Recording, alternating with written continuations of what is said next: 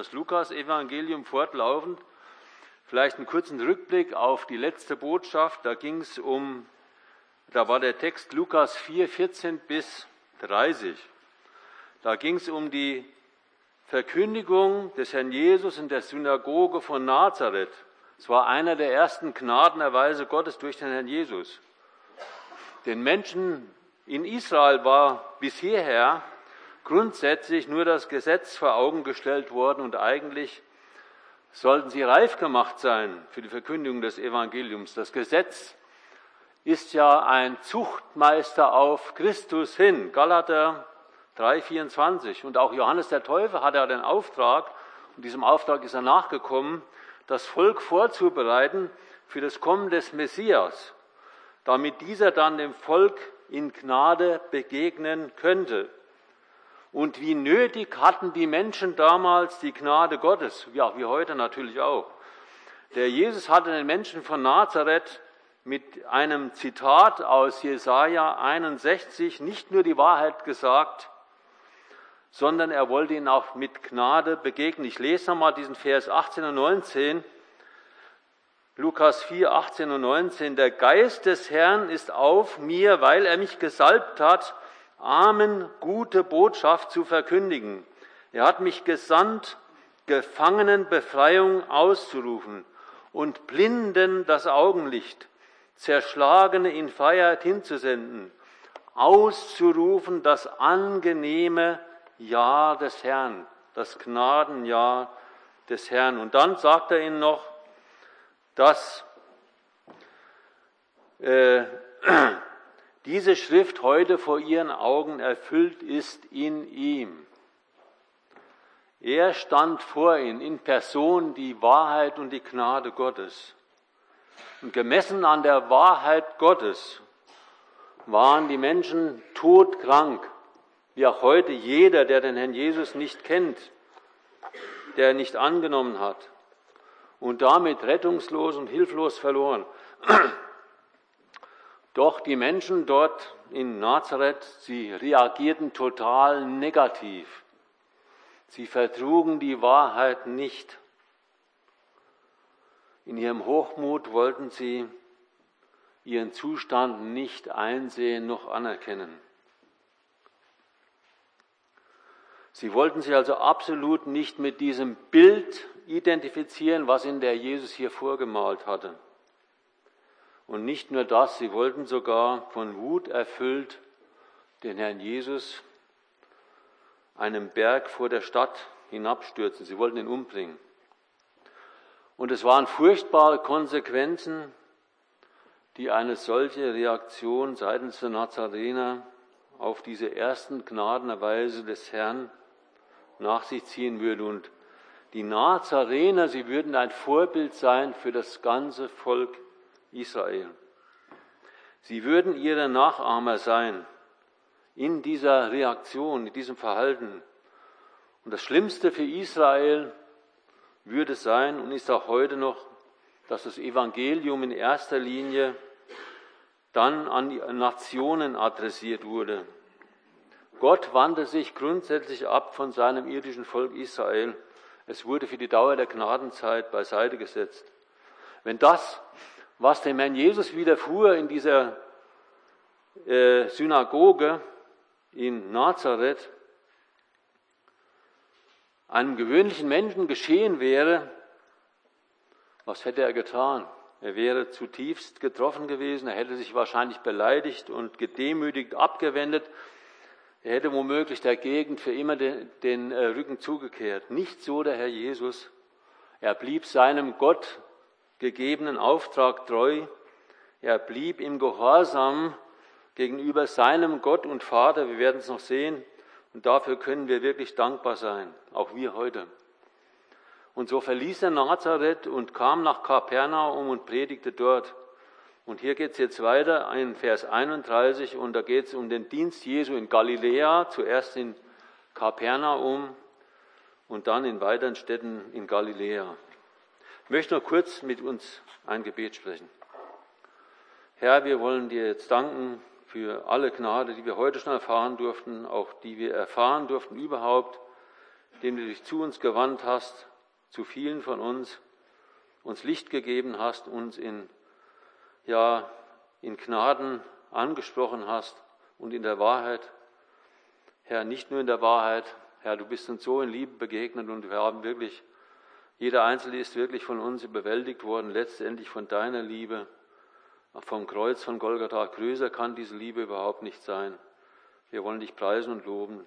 Herr, segne uns auch heute jetzt mit dieser Botschaft. Gib du Gnade zum Reden, gib du aber auch Gnade zum Hören und schenke uns auch immer wieder Gnade, wirklich auf diese Botschaft einzugehen, sie wirklich zu verarbeiten und wirklich Gnade zu haben von dir, dass es Wollen und Vollbringen dazu schenkst. Amen.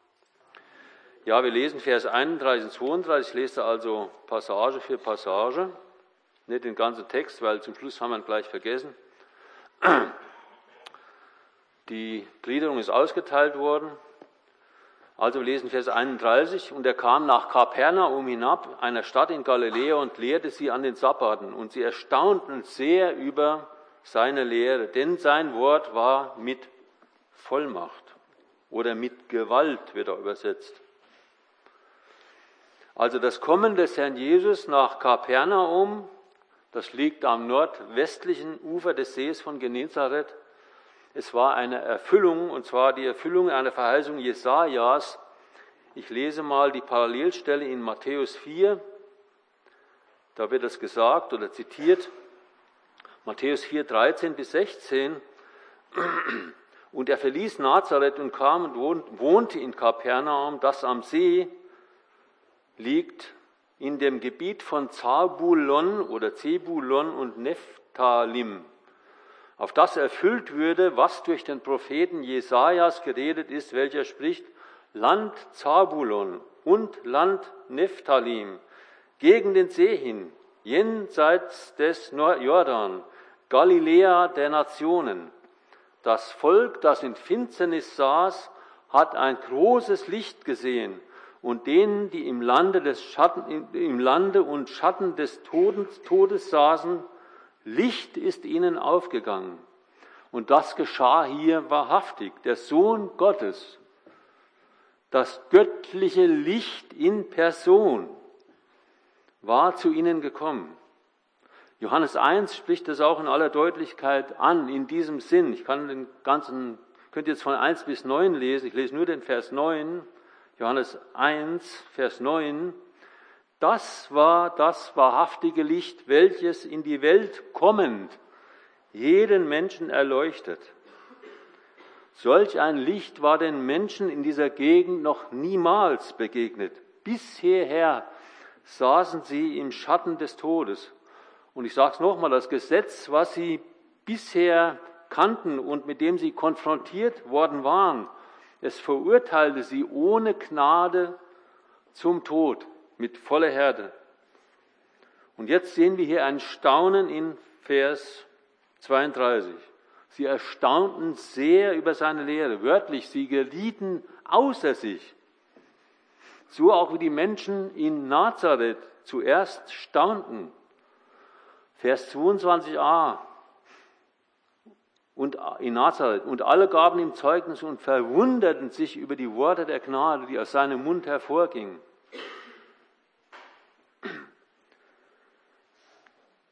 Und dieses Staunen, wo kam das wohl her?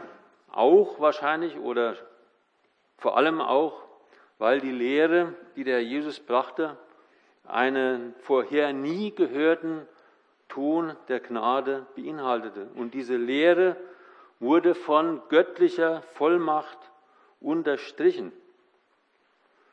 Israel kannte, wie gesagt, bisher nur das unerbittliche Gesetz Gottes. Nur das. Jetzt aber war die Gnade und die Wahrheit in der Person des Herrn Jesus gekommen. Und genau dem entsprachen die Worte, die ich vorhin gelesen habe, aus Jesaja 61. Wahrheit und Gnade. Gnade auszurufen, das angenehme Ja des Herrn. Und der Wahrheit gemäß zeigte er den Menschen ihren total hilflosen und verlorenen und bedürftigen Zustand. Und der Gnade entsprechend war er gekommen, sie aus ihrer Hilflosigkeit zu retten. Titus 2, Vers 11, denn die Gnade Gottes ist erschienen, heilbringend für alle Menschen. Auf was gründete sich die Vollmacht des Herrn Jesus, von der da die Rede war eben? Sein Wort war mit Vollmacht oder mit Gewalt. Er war und ist der Sohn Gottes. Er war und blieb Gott. Er war gleichzeitig Mensch, ausgenommen die Sünde, total Mensch ansonsten. Aber er war seinem Vater, seinem Gott und Vater absolut gehorsam und unterworfen. Er blieb immer in der Abhängigkeit, das soll auch ein Schwerpunkt sein in der Botschaft jetzt, in der Abhängigkeit seines Vaters. Sein Reden und Handeln war in völliger Übereinstimmung und von daher unterschied er sich radikal von den Schriftgelehrten und Pharisäern, die dem Volk Lasten auflegten, aber selbst nicht einen Finger rühren wollten. Und deshalb stellte sich auch sein Vater zu ihm und bestätigte ihn. An der Stelle muss sich jeder von uns die Frage stellen, wie sieht das bei mir aus? Mit meinem Reden, mit meinem Handeln.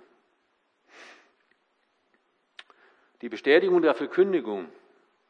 Hebräer 2 zeigt, dass die Verkündigung des Herrn Jesus von Gott bezeugt und bestätigt wurde, unter anderem durch Wunder und mancherlei Wunderwerke.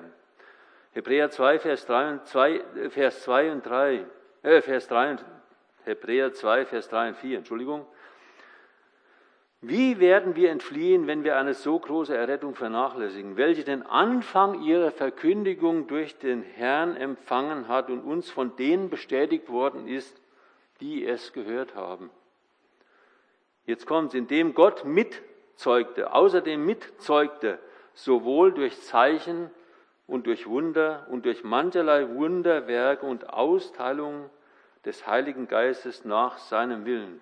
Und genau das sehen wir auch jetzt in dem, was hier kommt, in dem kommenden Abschnitt. Zeichen und Wunder geschahen zu äh, parallel zur Verkündigung durch den Herrn Jesus oder ihr nachfolgend.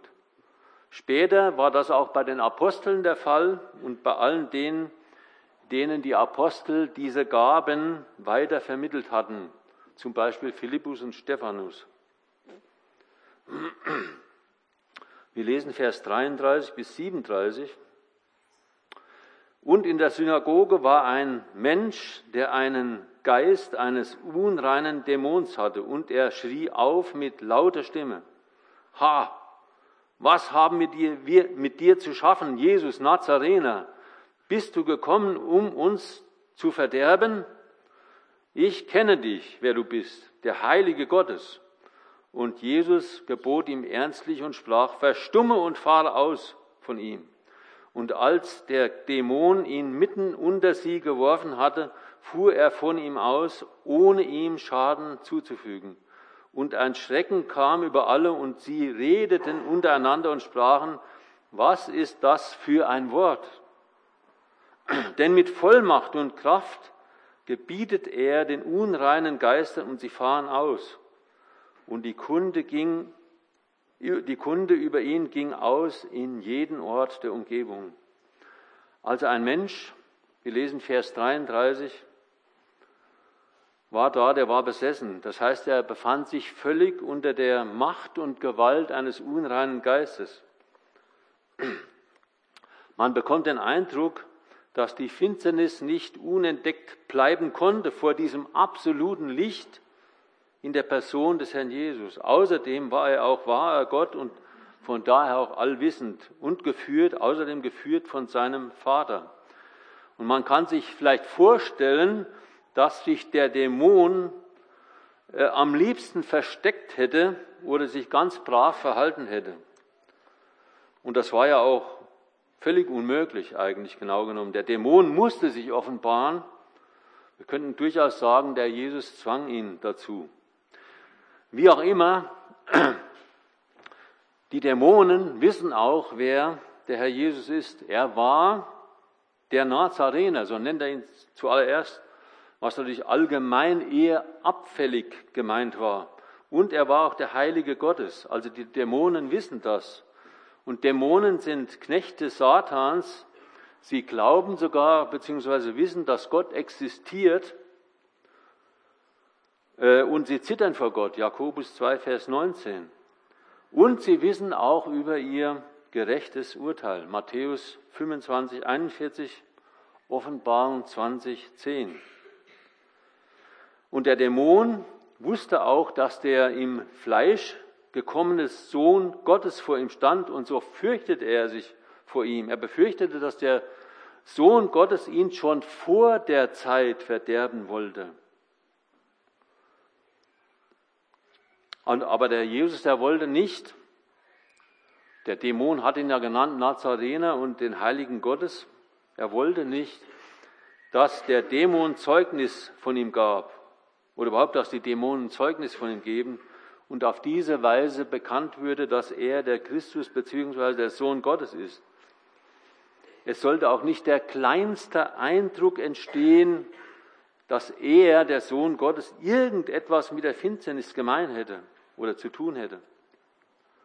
Und so gebot der Herr Jesus dem Dämon zu schweigen und auszufahren. Der Dämon musste dann, ob er wollte oder nicht, ausfahren. Es war ihm noch nicht einmal möglich, diesem Menschen noch Schaden zuzufügen, obwohl er ihn hinwarf. Also der Dämon, muss, der Dämon musste also gehorchen. Und wir sehen, wenn der Sohn Gottes spricht, dann geschieht, so wie schon wie bei der Schöpfung. Psalm 33, Vers 9.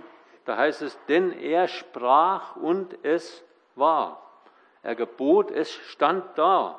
Und da spielt es auch keinerlei Rolle, um was es hier geht, um sichtbare, um die sichtbare Welt oder wie hier die unsichtbare. Alles muss ihm gehorchen. Alles ist ihm unterworfen. Ich glaube, in Hebräer 2 steht es mal. Wir sehen aber jetzt Jesum als noch nicht ihm alles unterworfen. Also ähnlich steht es da. Also wir sehen Jesus aber jetzt noch nicht, dass ihm alles unterworfen ist. Aber es ist ihm unterworfen, trotzdem, auch wenn wir es jetzt noch nicht sehen. Aber es wird der Punkt kommen, da werden wir sehen, dass ihm alles unterworfen ist. Also von daher ist es auch absolut sinnlos, gegen ihn und seinen Willen anzukämpfen oder sich sogar als Feind Gottes zu gebärden oder darzustellen. Der Psalm 2, wer es lesen will, der zeigt uns zum Beispiel die Folgen eines solchen vermessenen Handelns, wenn man sich gegen Gott stellt oder gegen Gott rebelliert. Was die Folgen sein werden.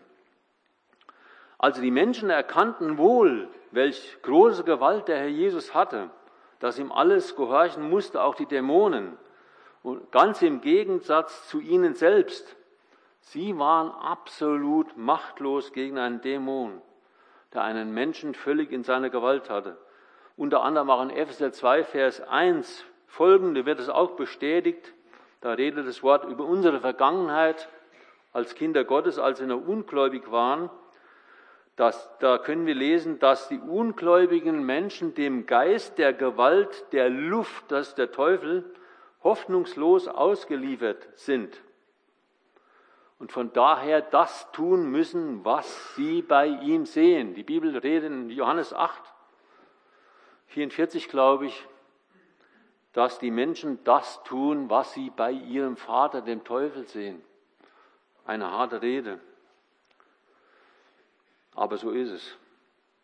Vielleicht bekamen die Menschen an dieser Stelle vielleicht auch eine dumpfe Vorahnung davon, dass einmal der Tag des Gerichts auch für sie unausweichlich kommen würde, an dem sie ihre Knie beugen müssen, vor dem dann erhöhten Sohn Gottes, der sie dann richten wird, wegen ihrer bösen Werke, weshalb sie schon jetzt das blanke Entsetzen packte.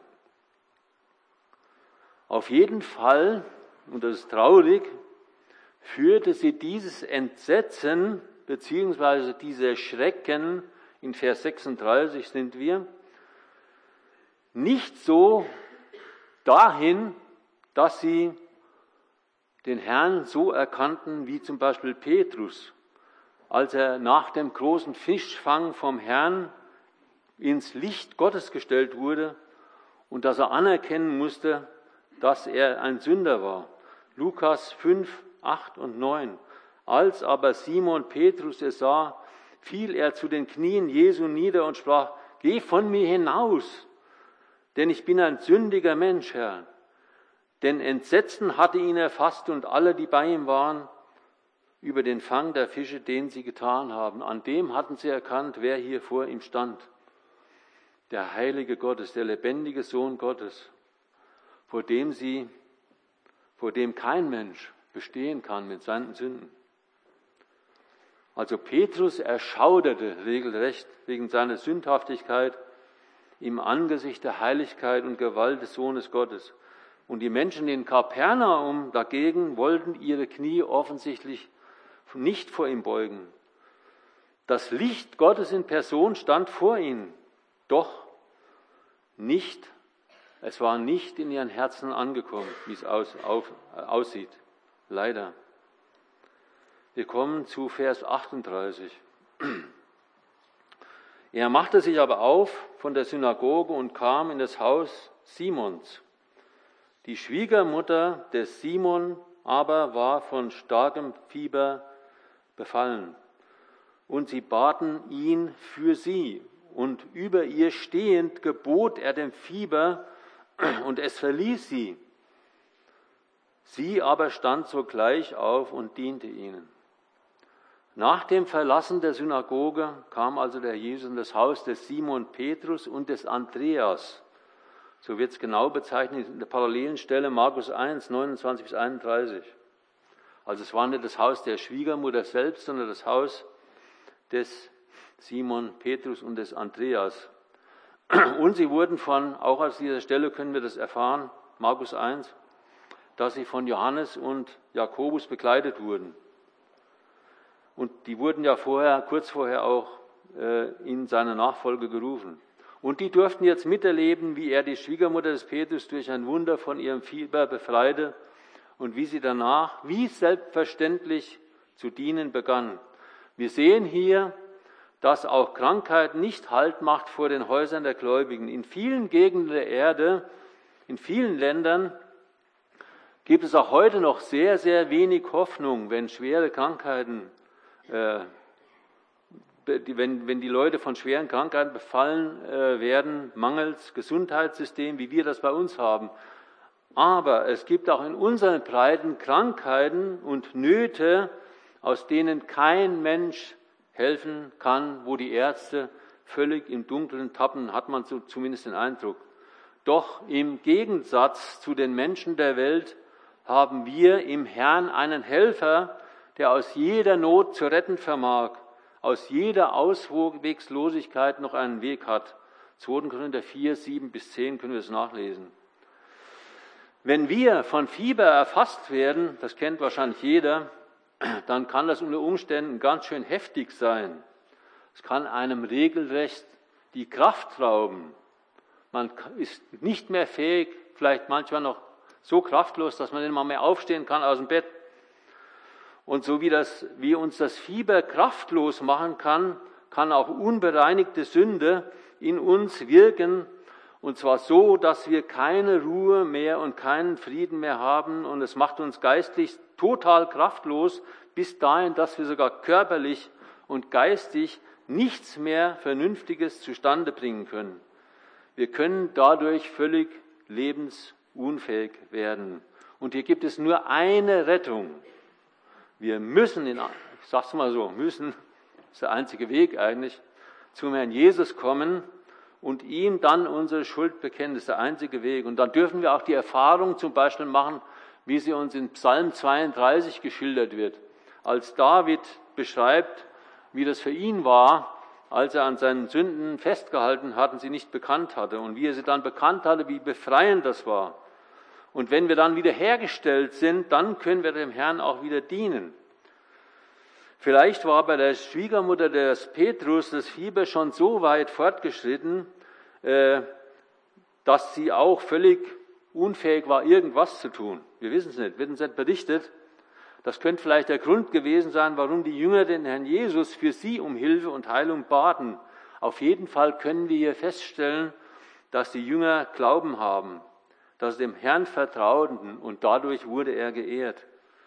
Und so können und sollen oder müssen wir, eigentlich müssen, das geht gar nicht anders, wenn man echtes Kind Gottes ist, müssen auch wir im Glauben für unsere Kranken, Leidenden und Geprüften vor dem Herrn Jesus im Gebet eintreten. Einem echten Kind Gottes, ein Glied am Leibe des Herrn, muss das ein Anliegen, ein großes Anliegen sein. In 1. Korinther 12, 26 lesen wir, wenn ein Glied leidet, so leiden alle Glieder mit. Mehr möchte ich dazu nicht sagen.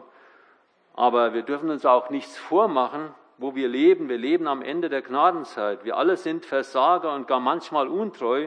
Und es kann schon mal vorkommen, dass ein Kind Gottes von allen anderen vergessen wird in seiner Not. Man sieht das gar nicht, man hat gar keinen Blick dafür. Es geht uns ja oft selber so, mir ist es auch schon gegangen, dass ich für manchen überhaupt keinen Blick hatte. Wir haben kein Acht auf den anderen. Wir sollen Acht haben auf die anderen. Steht im Hebräerbrief, Kapitel 10, glaube ich. Aber wir sind da keine Ausnahme. Ich habe schon gesagt, wir gehören auch zu der Endzeitgemeinde. Und wer es nicht glauben will, der kann nachlesen, wie das sich verhält mit der Endzeitgemeinde, 2. Timotheus 3, 1 bis 5, was da los ist. Doch eins können wir sicher sagen, selbst wenn wir von allen verlassen wären oder sind, der Jesus sieht unsere Not und er wird zu seiner Zeit eingreifen. eingreifen. Psalm 27, Vers 10. Denn hätten mein Vater und meine Mutter mich verlassen, so nehme doch Jahwe mich auf. Also ich kann immer zu ihm kommen, kann alle Zeit mich unter seine starke Hand demütigen, meine Abhängigkeit, meine Schwachheit eingestehen. Das ist überhaupt keine Schande. Gegenteil. Darauf wartet der lebendige Gott, dass ich dahin komme und meine Sorgen auf ihn werfe, weil er gerne besorgt sein will für uns. 1. Petrus 5, 7. Also umgehend haben wir hier den Eindruck, ohne zu zögern, heilte der Herr Jesus diese Frau. Und zwar mit derselben Gewalt, in der er auch dem Dämon geboten hatte. Er trat dem Fieber entgegen wie einem Feind. Und sein Wort allein reichte aus, diesen Feind zu fällen, sodass das Fieber diese Frau verlassen musste, und zwar sofort. Wir lesen ja hier in dem Text etwas von sogleich. Sie aber stand sogleich auf, heißt es da. Sogleich. Sofort wieder einsatzfähig. Normalerweise dauert es, wenn wir hohes Fieber hatten, ab dem Zeitpunkt, wo das Fieber dann sinkt, das dauert eine ganze Zeit. Also das geht nicht sogleich. Das kann Stunden, das kann vielleicht sogar einen Tag dauern oder noch länger. Aber hier war es so gleich sofort. Sie war sofort wieder wahrscheinlich bei Normaltemperatur. Ein Wunder in jeder Hinsicht. Sofort wieder einsatzfähig. Kann man auch hier sehen. Also wir sehen hier nicht nur eine äußere Veränderung bei der Schwiegermutter des Petrus, sehr positiv. Sie musste wohl auch durch dieses Erleben innerlich und geistlich verändert und gestärkt worden sein. Nachdem sie wiederhergestellt war, diente sie sofort. Sie stand aber, sie aber stand sogleich auf und diente ihnen, ohne Umschweife. Wir hören auch absolut kein Wort davon, dass das für sie jetzt was Besonderes war. Oder dass sie in irgendeiner Form vielleicht sogar Anerkennung oder Ehre für, für sich erwartete. Sie diente einfach. Fragen an uns an dieser Stelle, wie gebrauchen wir unsere Kräfte und Gaben, die uns der Herr gegeben hat? Was machen wir mit den Möglichkeiten, die er uns geschenkt hat? Sind unsere besten Kräfte wirklich dem Herrn geweiht?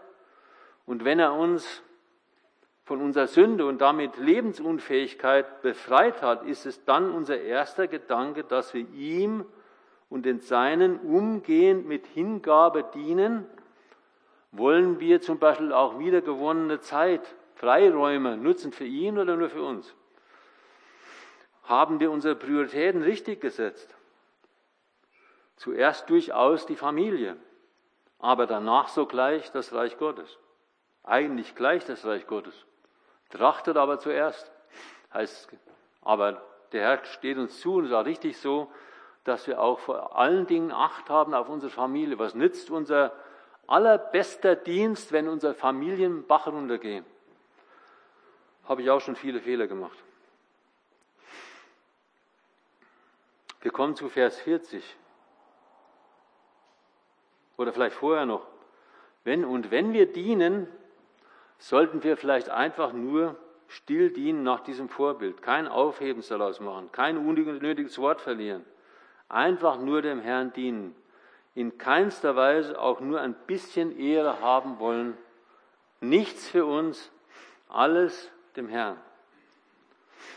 Vers 40. Als aber die Sonne unterging, brachten alle, die Kranke mit mancherlei Leiden hatten, diese zu ihm.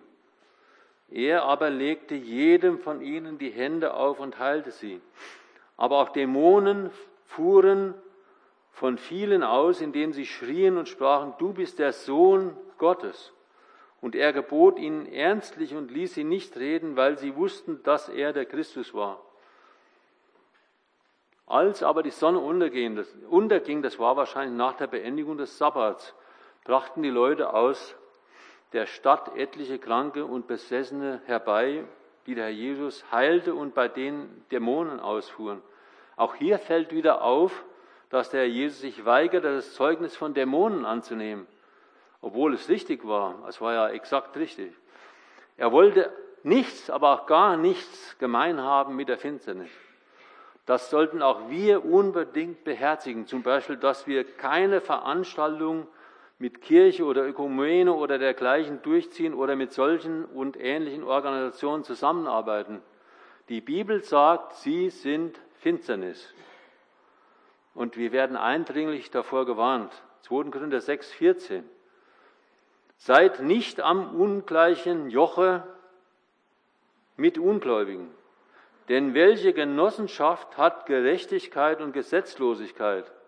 Und, oder welche Gemeinschaft Licht mit Finsternis? Und welche Übereinstimmung Christus mit Belial? Oder welches Teil ein Gläubiger mit einem Ungläubigen? Und welchen Zusammenhang der Tempel Gottes mit Götzenbildern? Denn ihr seid der Tempel des lebendigen Gottes. Wie Gott gesagt hat, ich will unter ihnen wohnen und wandeln und ich werde ihr Gott sein und sie werden mein Volk sein. Also keinerlei Vermischung will Gott zulassen. Ich komme zu dem Punkt, geschehen heute auch noch Zeichen und Wunder, bzw. Krankenheilung, wie sie damals geschahen oder sind sie heute noch nötig? Also Wunder und Krankenheilung geschehen mit Gewissheit auch heute noch, jedoch nicht dazu, seine Diener bzw. Gesandten, äh, beziehungsweise Gesandten zu bestätigen. Siehe auch Hebräer 2, Vers 4, was wir vorhin gelesen hatten. Solche Bestätigungen sind also heute nicht mehr nötig, da das Vollkommene gekommen ist. Die Bibel im abgeschlossenen Kanon liegt uns vor und das Evangelium ist vollständig. Eine Beweisführung, eine mögliche Beweisführung haben wir ja gerade gehört, vielleicht in den Sommerferien, Benedikt Peters, mit dem Thema das Aufhören der Gaben. Eine klare und vielleicht hundertprozentige Aussage dafür, dass diese sogenannten Zeichengaben, wie das Reden in Sprachen oder die Gnadengaben der Heiligung, dass es heute nicht mehr gibt, finden wir nicht im Neuen Testament. Hätten wir gerne. Es gibt auch viele andere Dinge, die auch nicht so hundertprozentig sind. Doch es gibt einige schwerwiegende Aussagen, die den Schluss zulassen, dass diese Gaben nur in der Zeit der Urgemeinde ihren Platz in der Gemeinde hatten. Unter anderem ein paar Stellen. Einmal diese Stelle Hebräer 2, Vers 4, die wir schon hatten. Da heißt es, indem Gott außerdem mitzeugte, was wir, wo wir feststellen müssen, dass das der Vergangenheit angehört und dann Ebenso spricht zum Beispiel 2. Korinther 12, 12 ebenso von diesem Thema in der Vollendungsform. 2. Korinther 12, 12, die Zeichen des Apostels sind ja unter euch vollbracht worden, in allem Aussahen, in Zeichen, Wundern und mächtigen Taten. Und es gibt auch keine neuen Offenbarungen Gottes mehr. Die bisher noch Geheimnischarakter hätten. Und demzufolge brauchen wir auch keine Bestätigung Gottes mehr in diesem Sinn von Zeichen und Wundern. Ich kann auch mal lesen, nochmal vielleicht 1. Korinther 13, 8 bis 10, da heißt es, die Liebe vergeht nimmer, seien es aber Prophezeiungen, sie werden weggetan werden, seien es Sprachen, sie werden aufhören, sei es Erkenntnis, sie wird weggetan werden, denn wir erkennen stückweise und wir prophezeien stückweise. Wenn aber das Vollkommene gekommen sein wird, wird das, was stückweise ist, weggetan. Dagegen bleiben nach 1. Korinther 13, 13 Glaube, Hoffnung, Liebe, wobei, wobei äh, Glaube und Hoffnung benötigt werden, bis wir bei dem Herrn Jesus sind. Das heißt, in dieser Zeit, in dieser Gnadenzeit, am Ende der Gnadenzeit, brauchen wir weder Glaube noch Hoffnung weil der Glaube zum Schauen übergeht und die Hoffnung wird Wirklichkeit werden. Dann kann man sich an der Stelle eigentlich, ich habe schon oft darüber nachgedacht, nur wundern, warum hier gesagt wird, Prophezeiungen, Erkenntnis, und das hat was, das ist keine, also Erkenntnis ist keine gewöhnliche Erkenntnis an der Stelle, sondern Erkenntnis an der Stelle hat damit zu tun, dass sie offenbarenden Charakter hat, hatte, diese Erkenntnis. Da ging es um die Offenbarung dessen, was in der Vergangenheit war, was geheim war bis dahin. Was Gott bis dahin nicht offenbart hatte, das wurde durch diese spezielle Erkenntnis offenbar gemacht. Und wenn es dann heißt, wir erkennen stückweise oder wenn es hier von, von Stücken die Rede ist, dann sind diese Stücke oder die stückweisen Dinge, das sind die einzelnen Briefe der Apostel. Da ist das niedergelegt, was ihnen offenbart worden ist. Also man kann sich eigentlich nur wundern, dass verschiedene Leute dennoch behaupten, dass diese Gaben noch vorhanden sind, weil warum wird es überhaupt erwähnt, wenn es nicht in der Gnadenzeit aufhören soll oder weggetan wird? Im Gegensatz zu Glaube und Hoffnung, das wird dagegen gestellt. Was bleibt bis ans Ende der Gnadenzeit? Also für mich ist logisch, dass die anderen Dinge, von denen hier die Rede ist, dass sie weggetan oder aufhören, dass das vorher sein muss, entscheidend vorher.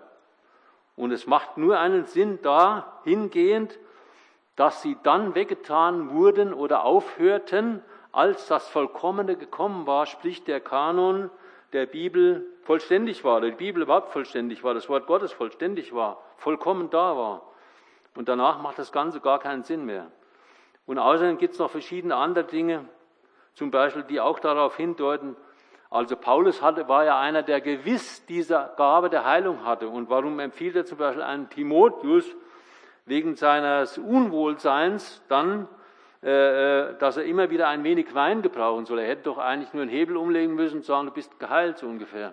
Wäre doch gar kein Thema für ihn gewesen. Genauso den Trophimus, äh, von dem lesen wir in 2. Timotheus 4,20, den er krank zurücklässt in Milet.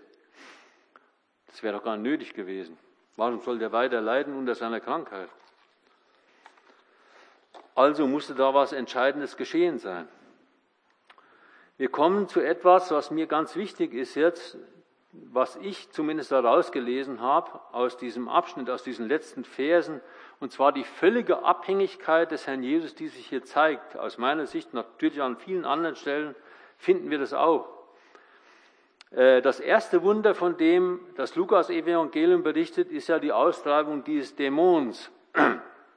Hatten wir gerade. Die Frage ist, in welcher Kraft tat das der Herr Jesus? In welcher Kraft? Genauso auch alle anderen Wunder und mächtige Taten, die er wirkte. In welcher Kraft tat er das? Ohne Zweifel hätte er diese Wunder in seiner eigenen göttlichen Kraft wirken können, aber er tat es nicht. Wir erkennen das und unter anderem auch an dieser Stelle äh, Hebräer 2, Vers 4, in dem Gott außerdem mitzeugte, Gott tat das. Durch den Heiligen Geist letztendlich. Oder auch Matthäus äh, 12, 28, wo er den Dämon austreibt. Da sagt er, wenn ich aber durch den Geist Gottes die Dämonen austreibe. So ist also das Reich Gottes zu euch hingekommen. Also für mich ist völlig klar, Der Jesus wirkte nicht aus seiner eigenen Kraft, genauso wie er auch nicht seinen Weg ging nach eigenem Gutdünken oder nach eigenen Vorstellungen. Er tat alles in bewusster Abhängigkeit von seinem Gott und Vater. Und er vergaß auch nicht bei alledem, seinem Vater immer wieder die Ehre zu geben, sogar manchmal vorher, bevor etwas geschah, zum Beispiel bei der Auferweckung des Lazarus, Johannes 11, 41, da hebt der Herr Jesus vorher die Augen empor und sprach, Vater, ich danke dir, dass du mich erhört hast. Und das soll auch für uns ein Vorbild sein, so wünscht es sich auch der Herr Jesus von uns. 1. Petrus 4, 10, da heißt es, je nachdem ein jeder eine Gnadengabe empfangen hat, so rede er als Aussprüche Gottes. Wenn jemand dient, so sei es aus der Kraft, die Gott darreicht, auf dass in allem Gott verherrlicht werde durch Jesum Christum, welchen die Herrlichkeit ist und die Macht von Ewigkeit zu Ewigkeit. Amen. Also aus diesen Versen geht hervor, wir sollen in seiner Abhängigkeit bleiben, auch Wegweisung von ihm empfangen und im Dienst die gottgegebenen Gaben einsetzen und in seiner Weisheit reden und handeln, sowie in seiner Kraft wirken und schlussendlich Gott die Ehre geben, auf das allem, dass in allem Gott verherrlicht werde. Der Jesus suchte also beständig die Gemeinschaft Gottes. Das fand er absolut notwendig, denn er war ja auch besonders im äh, Lukas-Evangelium, wo er, äh, da gibt es sehr viele Stellen darüber, weil er dort vielleicht besonders deshalb, weil er dort auch als der wahre Mensch dargestellt wird. Also es gibt eine ganze Menge Bibelstellen allein aus dem Lukas-Evangelium. Und dabei ließ er sich von nichts und niemandem auf oder abhalten. Ich lese Vers 42 und Vers 43. Als es aber Tag geworden war, ging er fort und begab sich an einen öden Ort und die Volksmengen suchten ihn auf und kamen bis zu ihm und sie wollten ihn aufhalten, dass er nicht von ihnen, von ihnen ginge. Er aber sprach zu ihnen, ich muss auch ihn, ich muss auch den anderen Städten das Reich Gottes verkündigen, denn dazu bin ich gesandt. Also die öden Orte im Leben Jesu waren meistens Orte, an die er sich gerne zurückzog, um Gemeinschaft mit seinem himmlischen Vater zu haben und zu beten, um sich Wegweisung geben zu lassen und Kraft. Und dazu suchte er Orte auf, die keine Ablenkung oder Zerstreuung boten, die nichts für das Fleisch anboten, könnte man auch sagen, wo das Fleisch nichts für sich fand. Auch wir brauchen diese Stille und das Gebet unbedingt. Auch wir haben die Wegweisung und die Kraft von oben nötig, unbedingt, genau genommen, für jede Begegnung, für jeden Dienst, eigentlich für alles, was immer wir tun. Sonst können wir nichts oder nur sehr wenig tun im Namen des Herrn Jesus und zu seiner Verherrlichung. So heißt es in Kolosser 3,17. Dass wir alles, was wir tun, in Wort oder Werk, alles tun im Namen des Herrn Jesus, Dank sagen Gott dem Vater durch ihn. Kann sein, dass diese Volksmengen in Lukas 4,42 zum Teil große Not hatten oder auch gewichtige Argumente hatten und bestimmt einiges sich einfallen ließ, ließen, damit er nicht von ihnen ginge. Aber auch in unserem Umfeld gibt es viel, viel Not. Wir brauchen uns nur umzuschauen. Viele Menschen ohne Hoffnung. Und wenn wir uns primär nur davon leiten lassen, müssten wir rastlos unterwegs sein. Wir fänden noch nicht einmal mehr Schlaf. So viel Not ist um uns her. Selbst angesichts dieser Not, behaupte ich mal, dürfen wir niemals die Gemeinschaft mit Gott vernachlässigen. Das sollte höchste, allererste Priorität haben. Daraus müssen wir Kraft und Wegweisung empfangen. Der Jesus, der wusste um seine Prioritäten, er ließ sich keinesfalls von Menschen dirigieren oder beeinflussen oder manipulieren. Er musste das tun, was sein himmlischer Vater von ihm wollte. Also im Leben von Herrn Jesus finden wir immer wieder dieses göttliche Muss, wie hier in Vers 42 bis 44. Und es war bei ihm nicht nur ein festes Vornehmen, er setzte es auch um in die Tat, wie es hier heißt in Vers 44, und er predigte in den Synagogen von Galiläa. An dieser Stelle mangelt es bei uns leider. manchmal, trotz festen Entschlusses, verwirklichen wir manches leider nicht. Und es war deshalb für den Jesus ein wirklich unbedingtes Muss, weil es immer genau dem einen Auftrag und Heilsplan Gottes, seines Vaters entsprach, dem er unbedingt nachkommen musste. Und doch war dieses Muss nicht ein Pflichtgefühl, nicht ein Pflichtbewusstsein oder ähnliches, sondern es geschah aus Liebe zu seinem Vater. Und so gibt es noch viele Beispiele. Wer das mal rausfinden will, ich lese das jetzt nicht, lass das mal weg. Viele Beispiele für das Muss im Leben Jesu. Bezug auf seinen Dienst, seine Verwerbung, seine Leiden, seine Kreuzung, seinen Tod, seine Auferstehung. Da an der Stelle ist es wirklich eine Frage auch an uns, an die ganze Gemeinde. Wir dürfen doch die Botschaft, die frohe Botschaft nicht unter Verschluss halten.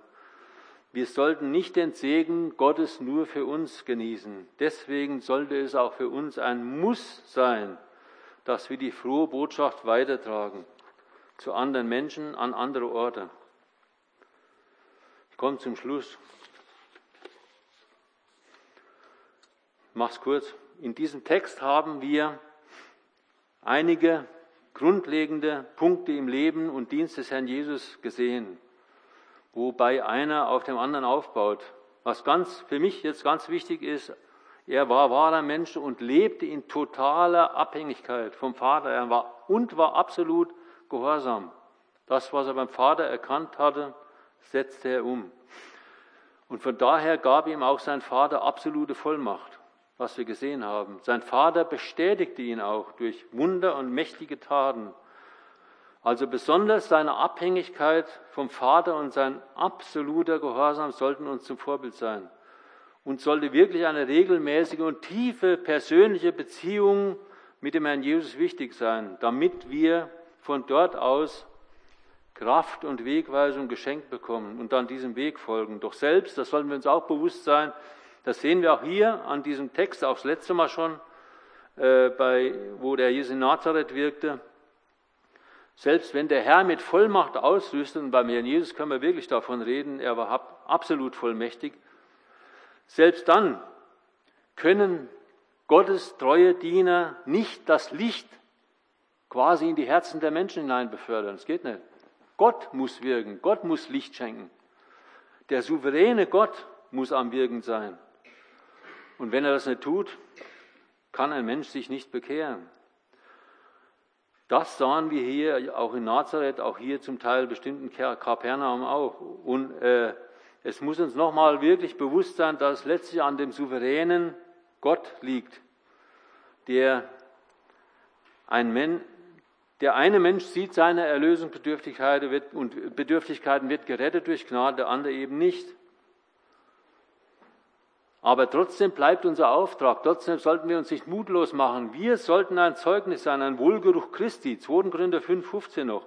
Denn wir sind Gott ein Wohlgeruch Christi, denen, die errettet werden und unter denen, die verloren gehen. Den einen ein Geruch vom Tode zum Tode, den anderen aber ein Geruch vom Leben zum Leben.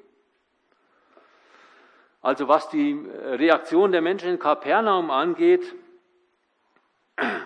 so war sie nicht viel positiver als die der Nazarener.